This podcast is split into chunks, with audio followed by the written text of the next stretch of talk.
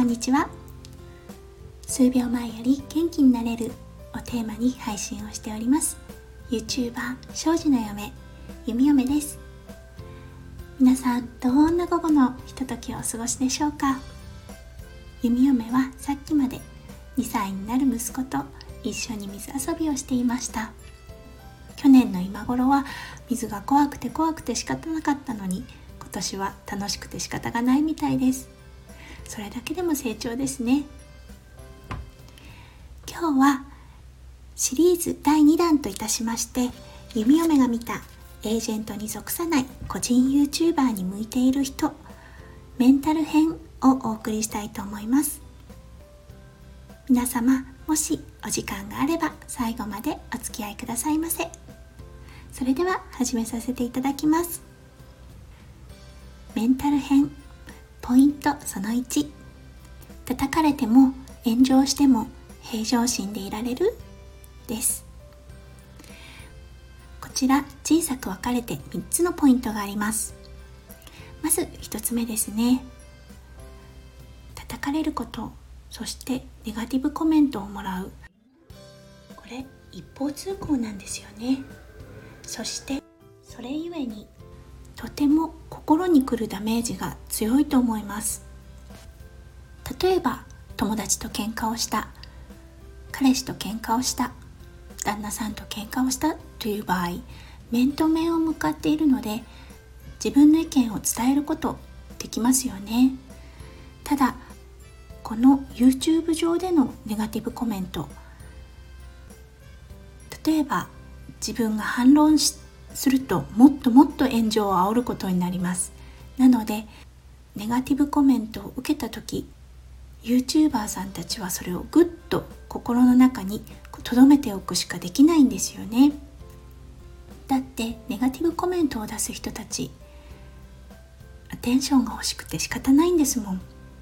そこに同じレベルであなたが反論したとすると彼ら彼女たちにとっては嬉しくて仕方ないんです。なのでどんどんどんどんエスカレートしてもっともっと炎上していってしまいます。なのでこのコメント残念ですけども一方通行なんですよね。例えば上司だったり先生だったり一方通行で物事を押し付けられた時すごくストレスを感じませんか？それが日常的に YouTube 上で起こると考えるとやはり心がしっかりしていないとどうしても持っていかれてしまうような気がします。ポイント2つ目。コメントは文字で表されているので脳に直接響く。です。そうなんです。文字のパワーってすごいんですよね。口でバーって言われた時と文字で読んだ時のダメージどちらが強いと思いますか？本当にもう歴然とした違いがあります。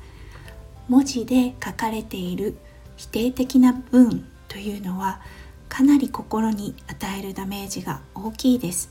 そして脳にその文字がまるで焼き付けられたかのような状態になってしまいます。なのでその焼き付けられる状態をどうやって無視することができるのかというのが大きなポイントになってくると思います。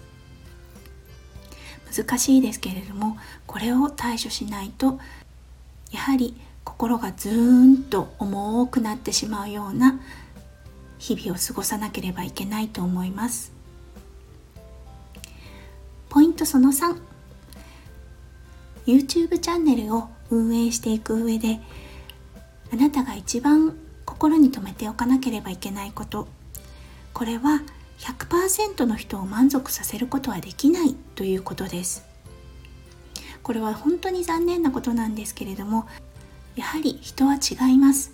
なのであなたの正義あなたのいいと思っていることが100人の人に当てはまるかというとそういうことはありえないんですね。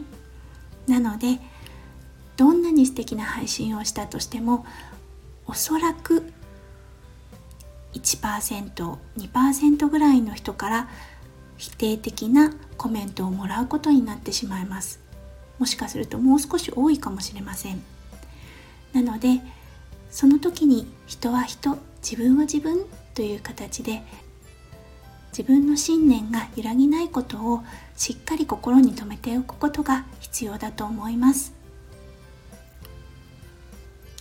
どうだったでしょうか？YouTube とても便利なツールではあるのですがもしあなたが配信する側になった時に避けては通れないネガティブコメントそして炎上これやはり対処法を覚えておかないとどうしてもチャンネルを長く継続するのは難しくなってくると思います。なので今日のポイントもしよかったら心に留めておいてください。そんな感じで今日は弓嫁が見たエージェントに属さない個人 YouTuber に向いている人メンタル編のポイントその1をお送りいたしました。私の2歳の息子ですがイヤイヤ期の始まりで嫌なことがあるとすぐ感触を起こしてしまいます。でも弓嫁はあのキラキラの透明な涙を見るととっても素敵だなってちょっと心の中で思ってしまうのです。子供の涙純粋な分美しいなと思います。それでは皆さん素晴らしい午後のひとときお過ごしくださいませ。それではまた明日。